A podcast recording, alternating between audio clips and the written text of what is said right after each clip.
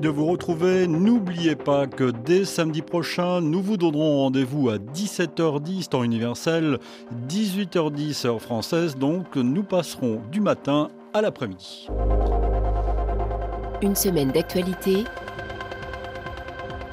Pierre-Édouard Deldic. Comme d'habitude, nous allons revenir sur l'essentiel de l'actualité de ces sept derniers jours avec les nombreux reportages de la rédaction et donc partir pour Israël et Gaza en particulier. Revenons d'abord sur la journée meurtrière du 7 octobre dernier, l'attaque terroriste du Hamas contre Israël. Deux femmes otages ont été libérées euh, lundi. Écoutez le témoignage sur cette journée de cauchemar, témoignage de l'une d'entre elles. Je veux vous dire la vérité, j'ai vécu une horreur que je n'aurais jamais cru possible. Ils sont entrés dans le kibbutz, ils m'ont kidnappé, ils m'ont plaqué dans un véhicule sur le côté. Ils ont fait exploser la barrière de sécurité, cette barrière électronique spéciale qui a coûté 2 milliards et demi de dollars, ça n'a été d'aucune utilité. Des hordes d'individus se sont jetés sur nos maisons. Ils ont frappé des gens et nous ont enlevés. Il ne faisait aucune différence entre les personnes âgées et les jeunes. Ça a été extrêmement douloureux et terrible.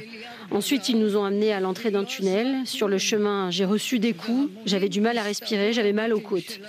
Il y avait un médecin qui venait tous les deux, trois jours vérifier notre état de santé, un infirmier qui nous apportait des médicaments. Ils nous ont bien traités. Il y avait des femmes parmi nous.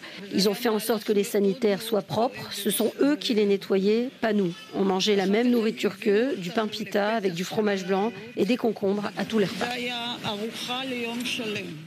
Cette guerre dont on vous parle dans nos journaux ce matin provoque des réactions contrastées dans le monde, aux États-Unis par exemple, où les universités sont en plein dilemme. D'un côté, leurs donateurs les sommes de soutenir plus clairement Israël, sans quoi ils sont prêts à réduire leur financement.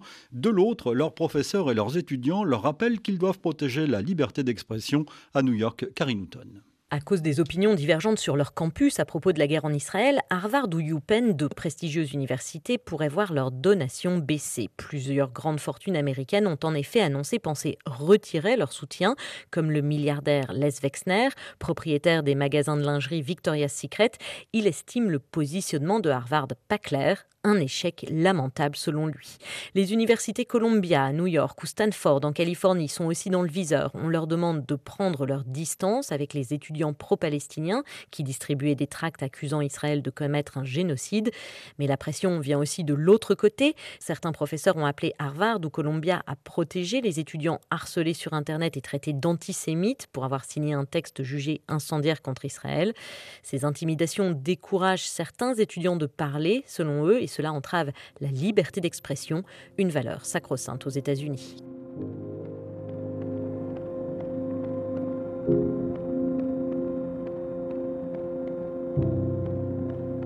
Une semaine d'actualité, dernière édition matinale avant notre arrivée la semaine prochaine à 17h10, temps universel, 18h10, heure de Paris. Nous sommes aujourd'hui en compagnie de Sedi Kaba, notre confrère spécialiste des questions africaines, du Sahel en particulier, avec lequel nous allons parler notamment du Niger.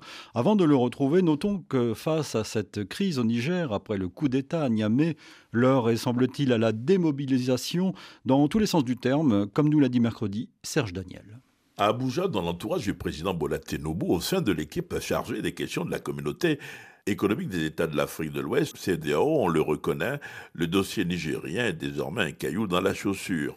À tous ceux qui demandent au président du Nigeria, président l'exercice de l'institution sous-régionale, où en est-on pour l'éventuelle intervention militaire contre la junte au Niger? La réponse est la même. Donnez-moi encore un peu de temps. En clair, ce n'est plus la priorité des priorités. Entre-temps, il y a eu l'inquiétude et la pression des chefs religieux du Nigeria, mais encore, en cas d'éventuelle intervention militaire de la CDAO, la locomotive de l'opération sera le Nigeria. Or, le numéro un de ce pays, fraîchement élu, n'a pas en main toutes les cartes, reconnaît un diplomate de son pays. Ayant clairement lu dans le jeu de celui qui devait prendre la tête de l'éventuelle intervention, plusieurs pays contributeurs de troupes temporisent désormais. La Côte d'Ivoire, dont les troupes devraient dans un premier temps se regrouper à Daloa, ville du centre-ouest du pays, ne sont plus en alerte. Les troupes sénégalaises, ghanéennes, non plus également, en tout cas pour le moment, le doigt sur la gâchette.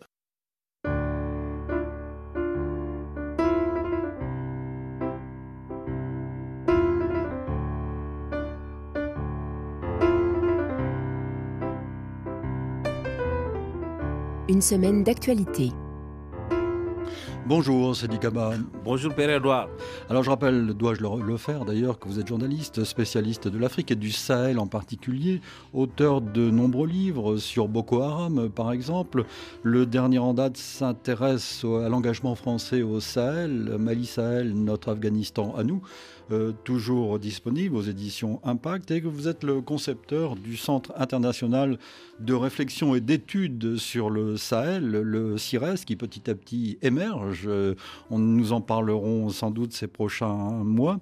Euh, nous allons parler du Niger et aussi évidemment de la guerre entre Israël et, le Hamas. Un mot sur ce que l'on vient d'entendre sur le Niger, d'ailleurs. Il est urgent de ne rien faire, non? Oui, l'option, l'option euh, militaire est visiblement dans une impasse. À l'époque, nous avions ici expliqué pourquoi elle présentait des aléas et pourquoi cette option n'était pas la meilleure solution à la crise nigérienne. Et aujourd'hui, donc, on s'aperçoit que cette euh, option militaire euh, est de moins en moins envisagée par ceux qui l'avaient envisagée comme une solution à la crise au Niger et que sans doute les négociations qui sont à ce jour suspendues entre la CDAO et, le, et la junte au Niger vont reprendre pour aller vers une solution politique et diplomatique, à mon avis, qui est dans l'intérêt du Niger et dans l'intérêt de la sous-région, dans l'intérêt des populations nigériennes, parce que l'option militaire aurait eu des conséquences désastreuses. Nous allons reparler évidemment du Niger dans un instant, mais revenons tout de suite sur la guerre entre le Israël et le Hamas. Euh, depuis de longues années, c'est dit que nous commentons l'actualité de la vous nous commentez l'actualité de la semaine. Nous avons vécu un certain nombre d'événements ces dernières décennies et plus euh, à ce micro, mais on est toujours étonné de voir que l'inouï est toujours probable, si je puis m'exprimer ainsi. Personne n'imaginait qu'il y ait un jour une attaque comme celle du 7 octobre dernier. C'est tout à fait exact. On a été tous surpris par l'ampleur de l'attaque euh, dans un pays euh, qui avait quand même la réputation d'être un des plus sûrs au monde. Une telle opération a pu être montée sans que les radars euh, présents d'Israël ou des alliés d'Israël aient pu voir cette attaque de cette ampleur. Et comme vous avez dit, nous avons toujours pensé que nous étions, nous avons déjà vu l'horreur et qu'il n'y avait rien de plus horrible qu'on peut être amené à voir. Et avec cette guerre, on voit que vraiment euh, la tragédie humaine que nous vivons aujourd'hui est sans fin. Euh, parce que des cadavres d'enfants, des cadavres de nourrissons, des personnes amputées, euh, tout ça est une horreur inouïe, inédite et ça conforte dans le sentiment que la guerre n'est jamais propre. Euh, même quand on dit, on a entendu dire que on va faire des frappes chirurgicales qui vont épargner des gens, on n'y arrive jamais. Donc, euh, en ajoutant qu'il peut y avoir des dégâts collatéraux. C'est ça, des dégâts collatéraux, c'est plus que collatéraux. Là, mm. vraiment, c'est des dégâts immenses. Euh, donc, on voit que en tous les cas et partout dans le monde, la paix est toujours mieux que la guerre et que la guerre ne peut pas être une fin, la guerre ne peut pas être un moyen pour atteindre un objectif. Et ça, ce qui se passe au, au Proche-Orient, euh, ce qui se passe au Sahel, ce qui se passe dans d'autres régions du monde. En Ukraine? En Ukraine, euh, doit nous amener à favoriser l'agenda de la paix et rechercher la paix parce que euh, on ne peut pas gouverner avec des baïonnettes en faisant peur aux gens, en créant une situation de force, ça ne peut pas être un agenda politique, ça ne peut pas être un projet de société. Alors, Cédric Kaba, revenons en Israël et à Gaza ces derniers jours. Donc, pour les événements du moment, rendez-vous dans les journaux ce matin. Le conflit entre le Hamas et Israël continue de s'élargir sur d'autres fronts. Au moins 95 Palestiniens ont été tués en Cisjordanie depuis le début des hostilités, selon l'ONU. Israël bombarde également des cibles en Syrie. Michel Paul à Jérusalem a fait un point mercredi, mercredi, une journée de combat presque comme les autres.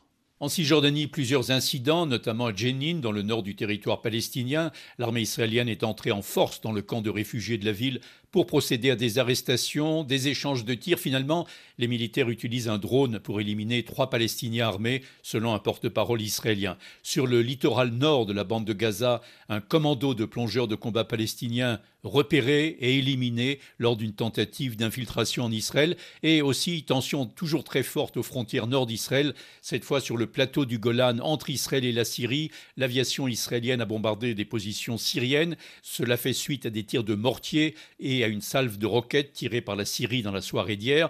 Cela s'ajoute bien sûr aussi aux frappes quasi quotidiennes sur des objectifs pro-iraniens en Syrie attribués à Israël mais qui ne sont pratiquement jamais revendiqués par les Israéliens. Et puis, le pilonnage de la bande de Gaza se poursuit de manière particulièrement intense ces dernières heures dans l'attente d'une opération terrestre. Israël refuse toujours l'entrée de carburant dans l'enclave palestinienne affirmant que le Hamas dispose encore d'énormes réserves de mazout. Sur cette intervention terrestre, évidemment, rendez-vous dans nos journaux. Pas de refuge, pas d'abri, nulle part où fuir. La population qui n'a rien à voir avec les terroristes du Hamas subit les bombardements israéliens ininterrompus dans la bande de Gaza. Plus de 7000 Palestiniens auraient été tués par les frappes israéliennes, selon le Hamas à ce jour, après l'attaque meurtrière menée le 7 octobre dernier euh, par cette organisation contre Israël. Rappelons que 1400 Israéliens ont été abattus de sang-froid ce jour-là. Et derrière les bilans officiels et les chiffres, il y a des vies arrachées, des destins brisés de part et d'autre. La société israélienne est toujours sous le choc et les Palestiniens de Gaza, eux, sont toujours sous les bombes. Témoignage d'une Gazaoui recueillie par Samir Bourrel à Jérusalem. Pas de refuge, pas d'abri, nulle part où fuir. L'impuissance et le désespoir, des frappes aériennes, un véritable séisme. Que faire? Subir, il n'y a pas le choix, dit Tassia. Mais il faut témoigner. La gorge nouée, elle choisit de parler. Vraiment, on, vient, on vient de prendre notre souffle. C'était un bombardement très proche, très intense, successive. Euh, tu ne peux pas savoir à quel point c'est très c'est très affreux, c'est très fort. On se cache tous au milieu, comme d'habitude, de la, de la maison. On sentait que tout le bâtiment a bougé, il allait, il allait tomber. Et finalement, après, on s'est retrouvés, euh, euh, Dieu merci, on est sauvés on est sauvé. Des heures sont nouvelles, et puis cette professeure de français envoie un nouveau message. C'est l'immeuble voisin qui a été ciblé. Il y a des morts et des disparus. Une collègue avec son mari et tous ses enfants, ils, ils sont morts. Il reste que la petite, une petite fille qui a, qui a que quelques mois, sa fille, la dernière et une autre collègue qui est toujours sous les décombres de, du bâtiment. Euh, ils n'ont pas trouvé leur corps, la deuxième collègue, jusqu'à présent. Allah Paix à leur âme, priez pour que cette guerre s'arrête, implore Asia. C'est dit base, cette nouvelle guerre dans la région a des conséquences économiques et sociales de part et d'autre, mais surtout à Gaza donc, où 8 habitants sur 10 dépendaient déjà de l'aide humanitaire avant la guerre. L'économie palestinienne et le développement n'ont fait que reculer depuis le début du blocus israélien sur Gaza en 2007. Justine Fontaine. 16 ans de recul ininterrompu du développement, un taux de chômage supérieur à 45% et 4 habitants sur 5 qui dépendaient déjà de l'aide humanitaire.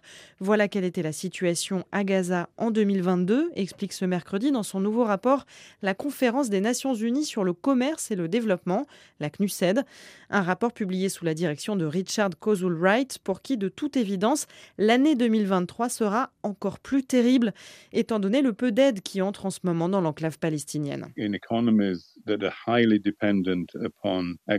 Dans une économie comme celle-là, qui dépend autant de l'aide humanitaire extérieure, toute diminution a un impact direct sur la pauvreté et la santé des habitants, comme on le voit à Gaza. Uh, D'autant plus que l'aide internationale à l'économie palestinienne en 2022 ne représentait déjà plus qu'un quart de ce qu'elle était il y a 15 ou 20 ans.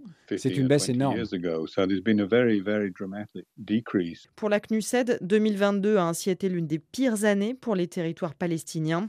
L'agence appelle à un cessez-le-feu humanitaire immédiat à Gaza, comme l'a répété ce mardi le secrétaire général de l'ONU, Antonio Guterres. Il faut rappeler, euh, Sedi Kaba, que c'est le Hamas qui gère la bande de, Gaza. Sedi Kaba, vous écoutiez attentivement ces témoignages qui se passent de commentaires, euh, finalement. Oui, euh, j'ai écouté avec même une énorme tristesse le récit qui est fait par ceux qui vivent cette situation de guerre. Et pour moi qui suis du Sahel, il n'y a aucune justification au terrorisme, mais il ne faut pas non plus évacuer l'analyse du contexte dans lequel euh, nous sommes aujourd'hui. Si euh, les Nations Unies et les habitants disent qu'il y a un blocus depuis 2007, c'est clair qu'il y a un échec de la communauté internationale qui a pu s'accommoder de cette situation de blocus. le désespoir peut créer de situations d'actes de désespoir, mais la communauté internationale, à mon avis, n'a pas suffisamment agi et elle découvre aujourd'hui presque brutalement, comme elle ne fait de boomerang, sa démission au Proche-Orient parce qu'elle n'a pas favorisé une solution politique, la solution à deux États qu'on a dit.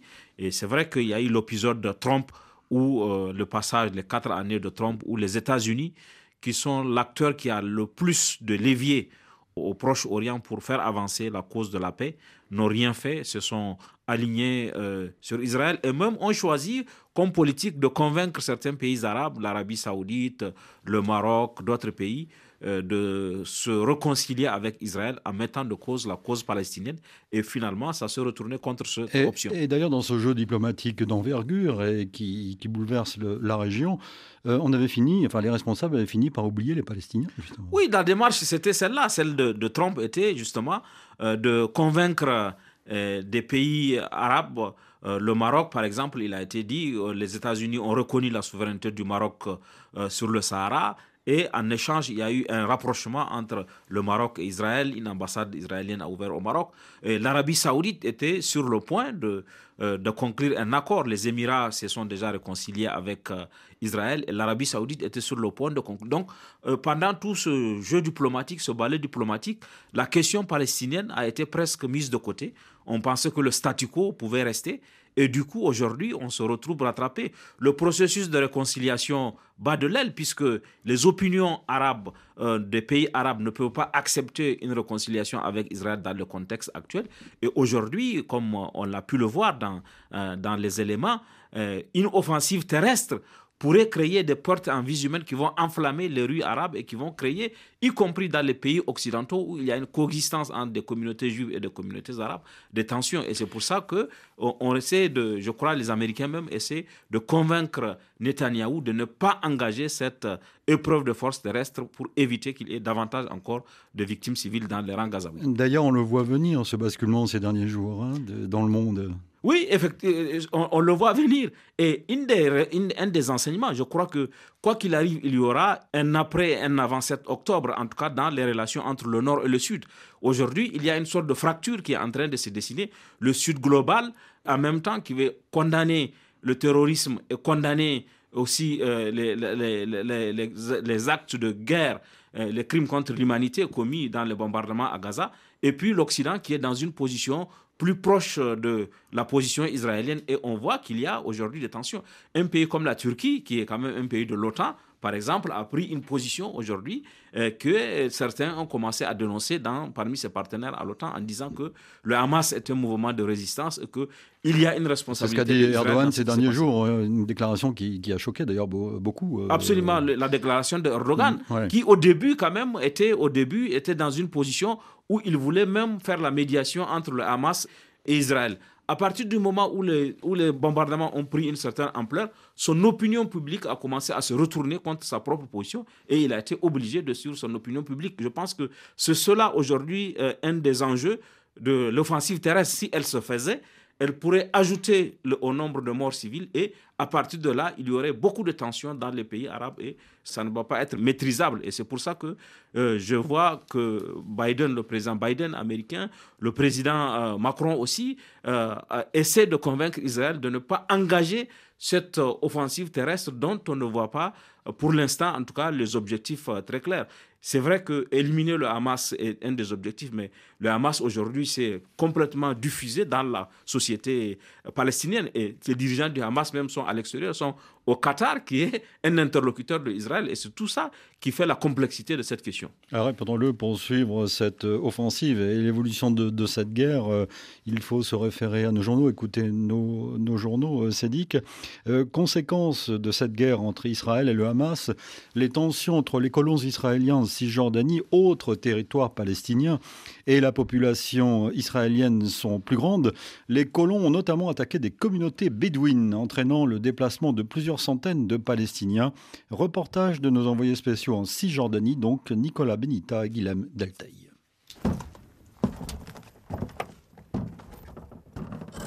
Le sol est jonché de débris. Les bâtiments, déjà très précaires, ont été en grande partie détruits. La communauté bédouine de Wadi Sik, 240 personnes, a été attaquée par des colons le 12 octobre dernier. Des terroristes, dit Guy Hirschfeld, le fondateur de l'organisation Regardons l'occupation dans les yeux. Les terroristes sont venus à 20 ou plus avec des voitures et la plupart des Palestiniens se sont enfuis. Et depuis, ils ont même peur de venir récupérer leurs affaires. Et l'histoire de Wadi Sik n'est pas unique, souligne Guy Hirschfeld. Les terroristes, les colons, tirent bénéfice de la guerre pour nettoyer les zones rurales de Cisjordanie des non-juifs.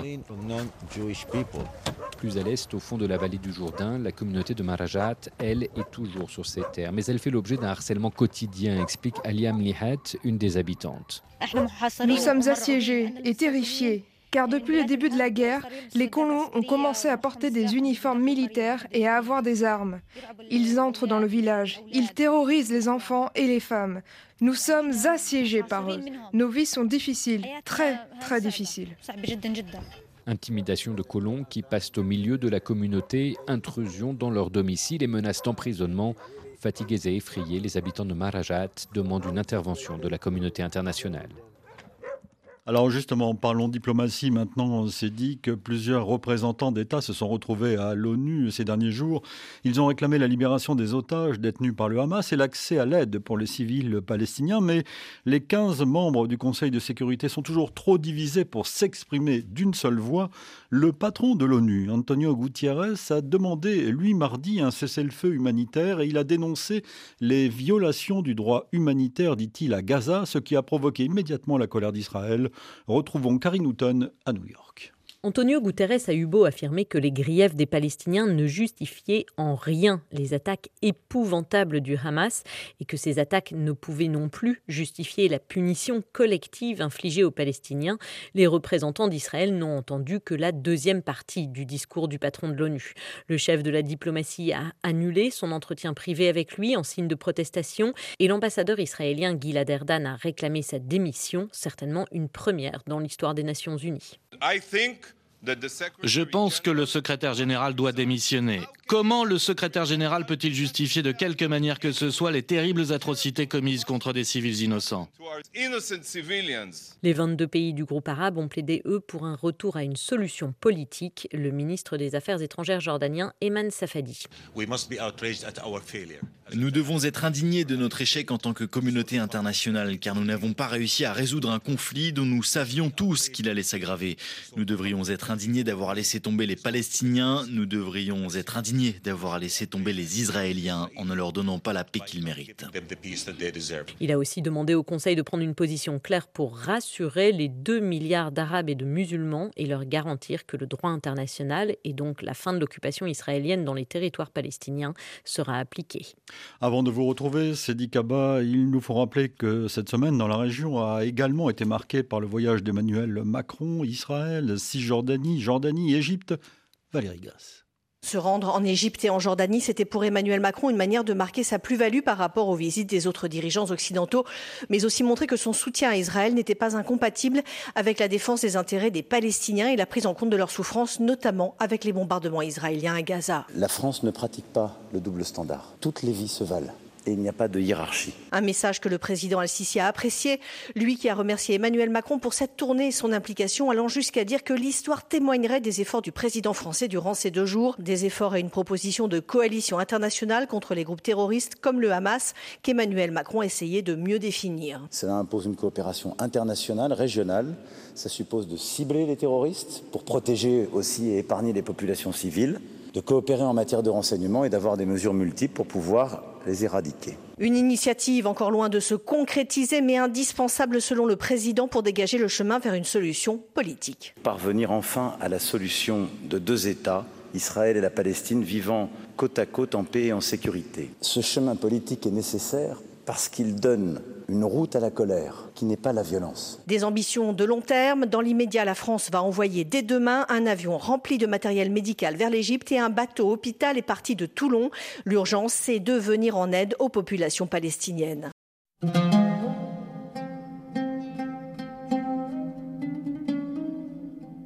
RFI, suite d'une semaine d'actualité en compagnie de notre invité, notre ami Sedi Kaba, ami de longue date de, l'émission, journaliste, spécialiste de l'Afrique et notamment du Sahel, observateur des, questions internationales. Euh, plus ça va, plus j'écoute ces reportages et depuis des années, dit plus je me dis que le terme communauté internationale n'a aucun sens. Ah, je suis absolument d'accord avec vous. Ah, je suis d'accord. Où est la communauté? La communauté, il n'y a pas de communauté puisque en fonction des intérêts des uns et des autres, les positions peuvent fluctuer. Et on peut appliquer ce que le président Macron a appelé le double standard. Euh, le droit international euh, doit être appliqué partout de la même façon. Bon, on voit que la communauté internationale, là, les Américains ont mis leur veto à une résolution qui demande l'arrêt des hostilités à, Gaza et qui condamne un peu euh, les deux parties. Avant les Américains, les Russes vont mettre leur veto quand il y a une condamnation, soit de la guerre en Ukraine, soit de leur allié quelque part. Et du coup, le, Conseil de sécurité, qui représente la communauté internationale, puisque c'est là que se décide la sécurité internationale, n'arrive pas à s'entendre et apprécie les choses en fonction de euh, ses intérêts. On sait, euh, du point de vue en tout cas du droit international, par exemple, euh, la colonisation est quelque chose qui est totalement interdite et l'occupation des terres se poursuit depuis longtemps. La communauté internationale n'arrive pas à s'accorder. Donc, la communauté internationale aujourd'hui est une notion vague. Personne ne comprend ce qu'elle veut, personne ne comprend ce qu'elle fait, et c'est en fonction simplement des intérêts des grandes puissances, souvent quand elles réussissent à s'accorder, qu'on voit une prise de position de la communauté internationale qui est une notion vague et une notion totalement discréditée. Il serait peut-être plus juste de parler des intérêts des États, tout simplement. Tout à fait, tout à fait. Sur tel ou tel dossier. Puisque l'appréciation du droit international même se fait en fonction des intérêts des États. Et il y a une application sélective en fonction des intérêts des États on voit des résolutions prises par l'Assemblée générale où chaque pays a une voix ne sont pas appliquées au prétexte que les décisions de l'Assemblée générale ne valent pas celles du Conseil Reste la personnalité du secrétaire général. Là, on a vu la déclaration d'Antonio Gutiérrez euh, qui a tout de suite été euh, euh, critiquée par Israël, Israël n'ayant pas écouté d'ailleurs le début des propos de, de, Gutiérrez. Tout à fait, tout à fait. Et, et, et Gutiérrez, qui n'a pas d'agenda puisque c'est son deuxième mandat, a eu l'honnêteté d'apprécier les choses telles qu'elles sont. La première partie de son discours est une condamnation sans équivoque du terrorisme, ce qui est normal. Et la deuxième partie aussi est une critique de ce qui se passe à Gaza. La punition collective n'est jamais une solution. beaucoup de gens aujourd'hui, peut-être même parmi les Gazaouis, n'adhèrent pas à la démarche du Hamas et sont punis parce que le Hamas a commis un acte. Donc la punition collective ne peut pas être une solution et elle doit être discutée, elle doit être dénoncée, puisqu'elle crée aujourd'hui une situation de privation d'eau, de privation d'électricité, de privation de nourriture. On a vu des Gazaouis dont vous avez euh, parlé déjà du dénuement, de, l'état de dénuement aujourd'hui, euh, se mettre en rang pour recevoir du pain, se mettre en rang pour recevoir du lait ou se mettre en rang pour recevoir un peu d'eau. Cette situation n'est pas acceptable.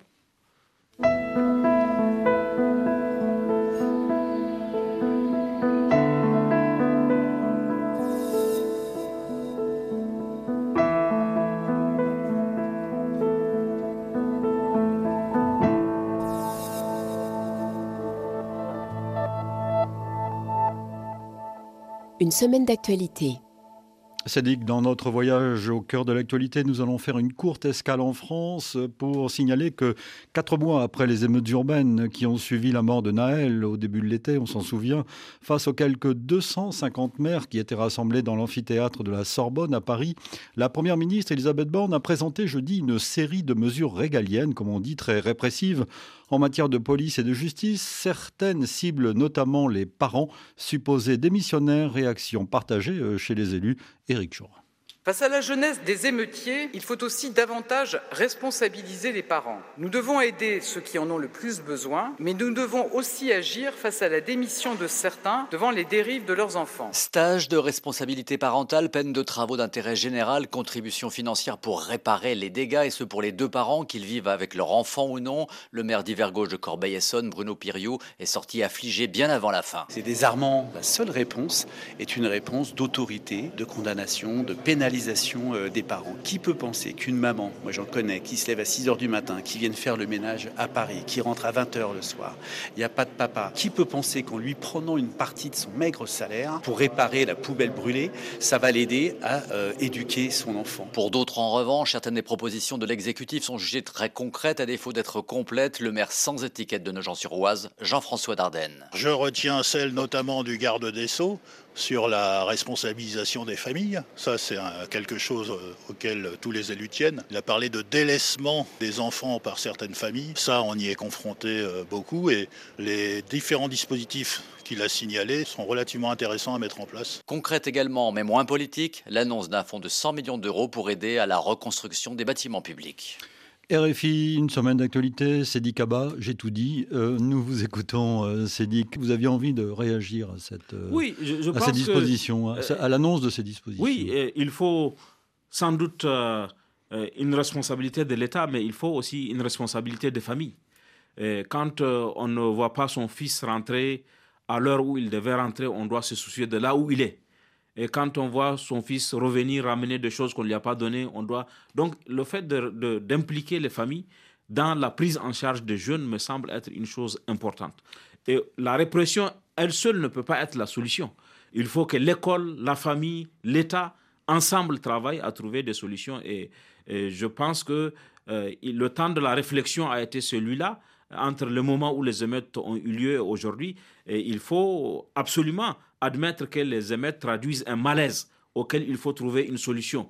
Et cette solution n'est pas une solution qui relève de la seule responsabilité de l'État. Elle relève de la responsabilité de l'État sans doute, de la famille, de l'école pour que ensemble, on puisse euh, travailler ensemble à avoir, à éviter justement que euh, la moindre étincelle enflamme euh, les quartiers, enflamme les banlieues. Mais il est vrai qu'en ce qui concerne les familles, c'est dit qu'il s'agit souvent de familles, comme on dit, monoparentales. Avec, oui, la, situation, maman, simplement. Absolument. La, situation dont le maire a parlé est tout à fait exacte. Il y a des familles monoparentales et la maman quitte très tôt pour aller faire le ménage dans un hôtel ou faire comment femme de chambre travailler et elle n'a pas euh, les moyens, même elle n'a pas la disponibilité en temps pour assurer l'encadrement des enfants et leur donner une chance égale à ceux de, des gens qui peuvent prendre une nourrice pour encadrer les enfants. Donc il faut tenir compte des situations individuelles. Il faut éviter que le mal soit pire que le remède en pénalisant les familles, euh, qu'on puisse créer encore une situation où le peu de moyens qu'ils ont ils ne pourraient pas euh, assurer le peu de le peu de besoins dont les que, le peu de choses dont les enfants ont besoin et puis ça va créer une situation où euh, le remède lui-même créerait mm. d'autres situations parce que en amputant sur, des, sur les salaires ou en imputant sur l'allocation familiale, ça, ça, peut, la ça, ça, va aggraver la situation et ça va peut-être amener les enfants à aller voler, à prendre des choses dont la famille ne peut plus assurer. Et ça, je pense qu'il faut regarder les situations famille par famille, voir comment on peut accompagner les gens à trouver une solution, parce que souvent, la punition ne peut pas être la seule solution.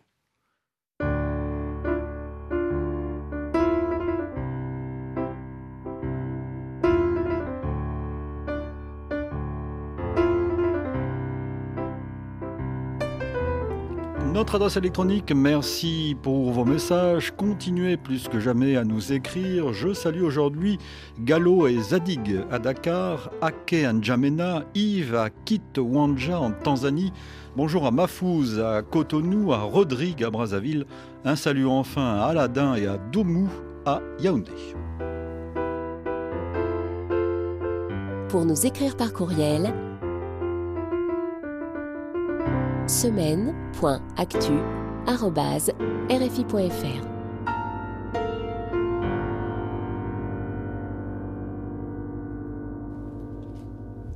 Partons pour l'Afrique, donc Sédikaba, dans l'est de la République démocratique du Congo d'abord, où les rebelles du M23 et des groupes armés pro-gouvernementaux se sont à nouveau affrontés ces derniers jours.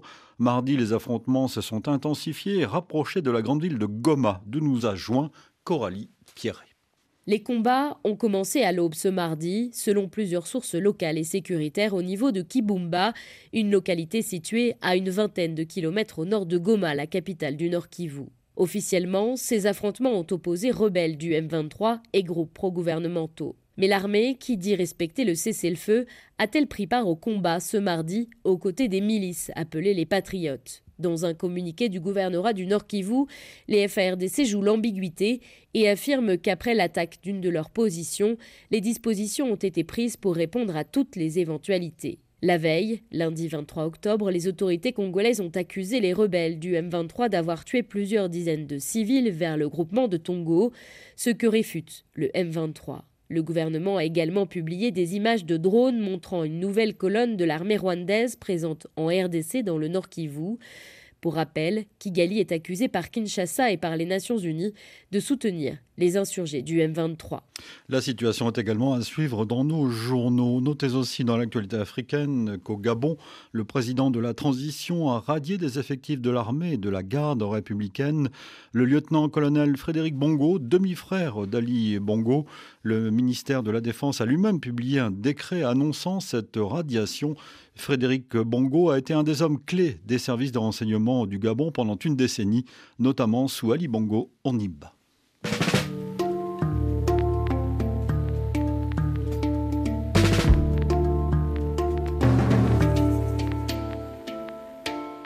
7 jours en Afrique. Et nous allons parler maintenant, Cédric, d'un pays que vous connaissez parfaitement bien, le Niger. Trois mois après le coup d'État du 26 juillet, la situation économique est de plus en plus fragile dans ce pays qui fait face donc aux sanctions de la CDAO et à la fin de l'aide internationale. L'inflation est en hausse, les risques de pénurie sont réels alors que les stocks locaux s'épuisent peu à peu. Et même si le pays parvient à maintenir un semblant de stabilité économique, les perspectives à long terme restent périlleuse, Lisa Fabian. À partir du 25 du mois, c'est la même inquiétude au Niger où de nombreux fonctionnaires se demandent s'ils recevront leur salaire.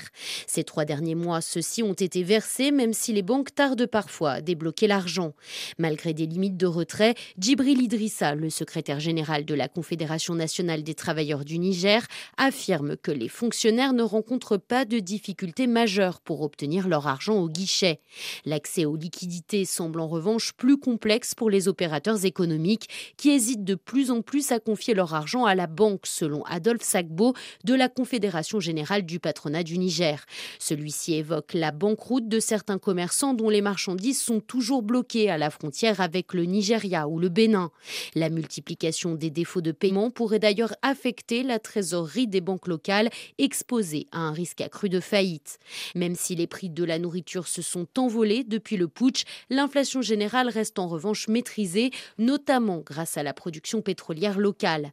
La junte au pouvoir à Niamey tente aussi de faire venir des vivres du Burkina Faso, mais l'organisation de ces convois escortés par l'armée coûte très cher et pousse encore les prix à la hausse.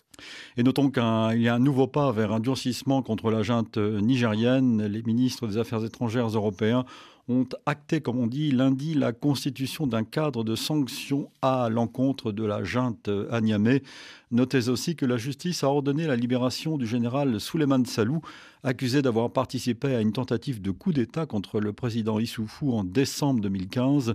Cet ancien chef d'état-major avait été condamné à 15 ans de prison lors de son procès en 2018. Et on vous a écouté cette semaine dans les journaux euh, Afrique euh, de la station euh, que commenter cette, cette décision. Avant de parler du Niger, un mot sur la reprise des combats dans l'Est de la RDC. C'est la poursuite d'une mauvaise histoire. Ah oui, vraiment, c'est la poursuite d'une mauvaise histoire. Et comme on l'a vu en début d'émission, c'est les populations qui continuent de souffrir de cette guerre sans issue, de cette impasse. Le dossier avait été pris par la communauté économique des États d'Afrique centrale et on avait pensé, surtout avec l'envoi de cette force sous-régionale, que euh, les armes allaient cesser de parler et que on privilégierait le dialogue pour trouver une solution. Mais avec cette reprise-là, on voit que c'est devenu une guerre sans fin et qui continue à, meurtrir les populations, qui continue à les obliger à se déplacer.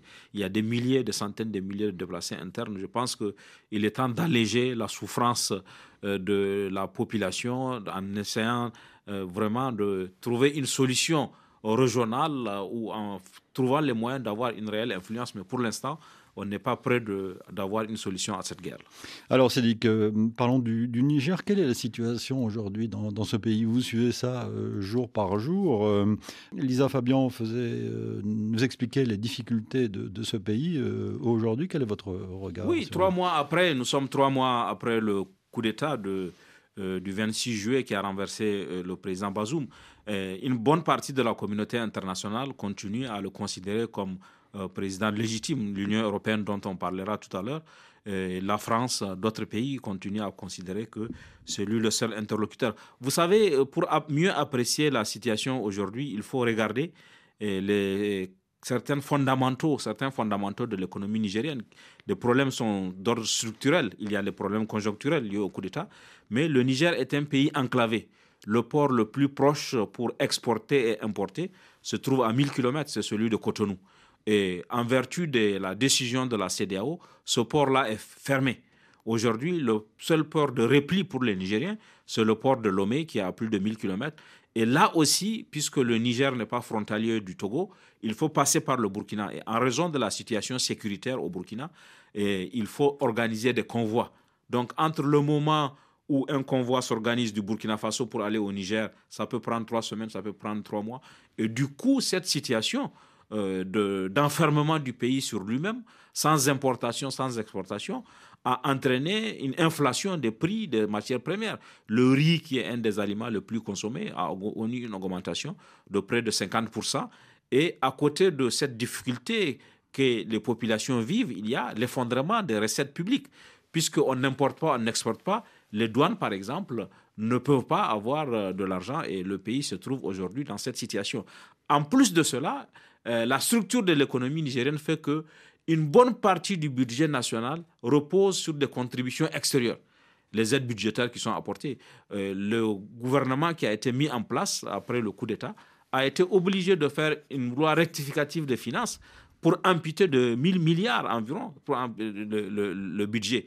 Le budget qui était de 2300 milliards a été amputé aujourd'hui et on voit que euh, le pays a d'énormes difficultés sans les aides euh, extérieures euh, à, avoir, à pouvoir faire avoir un budget, faire face aux dépenses essentielles, les dépenses de souveraineté, que sont les salaires, le fonctionnement de l'État, tout ça a un impact, sans compter maintenant l'impact que ça peut avoir sur la lutte contre le terrorisme, parce qu'il faut financer cette lutte contre le terrorisme, qui représentait même en temps normal plus de 15% du budget de, la nation était consacré aux dépenses de sécurité, aux dépenses de défense pour faire face au contexte, puisque comme on sait, le Niger fait face à défis sécuritaires sur le sud-est avec Boko Haram, le nord-ouest avec le groupe qui sont au Mali et au Burkina, et le nord, la situation en Libye qui n'est pas toujours stabilisée. Alors justement, en ce qui concerne la guerre euh, dans la région, euh, Cédric, euh, il faut rappeler que les militaires français sont en train de quitter le, pays, mais qu'en revanche, les soldats américains y demeurent. Oui, et le Sénat apparemment a voté, le Sénat américain a voté une résolution demandant aux forces américaines de rester au Niger. Il y a 1100 soldats basé à la base aérienne 101 de Niamey et à la base aérienne 202 d'Agadez, où ils sont même plus importants. Donc les Américains ont leur propre agenda qui est différent de celui de la France. Eux, ils veulent, ils vont, puisque la junte, euh, le pouvoir militaire ne leur a pas demandé de partir, euh, visiblement, ils vont rester. Mais toute la question, c'est comment vont-ils rester alors que les États-Unis ont décidé d'amputer leur aide? Est-ce qu'un pied dedans, un pied dehors? Va être accepté par la société civile, par l'opinion nigérienne Ça, c'est la grande question, je pense, qui est aujourd'hui sur l'agenda et on va voir comment elle va être tranchée. Il y a euh, quelques semaines de cela, le ministre français des Armées, euh, Sébastien Lecornu, disait que, euh, le, que le Sahel risquait, selon lui, de s'effondrer sur lui-même. C'est aussi votre avis. Il dit que le Mali est au bord de la partition et le Niger poursuivra malheureusement la même direction. c'est ce qu'il dit. Ce sont ses phrases. Non, moi, je suis plus optimiste le fait que, euh, par exemple, dans le cas du Niger, ce, qui a, ce qui peut expliquer une bonne partie euh, de la recrudescence des, des activités, c'est le fait que certaines unités aguerries aient été ramenées pour assurer la défense du territoire dans le cas d'une intervention. À partir du moment où une intervention euh, n'est pas envisageable, n'est plus envisageable, ces unités peuvent être redéployées encore là où elles étaient et le pays peut retrouver le niveau de sécurité qu'il avait avant le coup d'État. Donc il n'y a pas de refondrement. Et dans le cas spécifique du Niger, comme les, militaires français n'avaient pas des emprises à eux, particulières, n'avaient pas de casernes, ils cohabitaient avec les armées nigériennes. Donc il n'y a aucune difficulté à réoccuper les, emprises qui auront été abandonnées par, par l'armée française. Donc ça ne change pas fondamentalement la donne. Maintenant, ce qui peut avoir son utilité aussi, c'est le fait que les pays qui sont les plus concernés, le Burkina Faso, le Mali et le Niger, qui constituent la zone des trois frontières, ils décident de travailler plus ensemble qu'ils ne l'avaient fait jusqu'ici. Parce qu'en raison des humeurs entre, entre Niamey et Bamako, entre Niamey et Ouaga, euh, la coopération transfrontalière n'avait pas pu se faire euh, véritablement. Mais maintenant, elle est envisagée et à mon avis, si elle se faisait, euh, elle peut être... Mais la solution importante, l'erreur à ne pas commettre, c'est de penser que la question de la paix au Sahel peut être gagnée que par la force armée.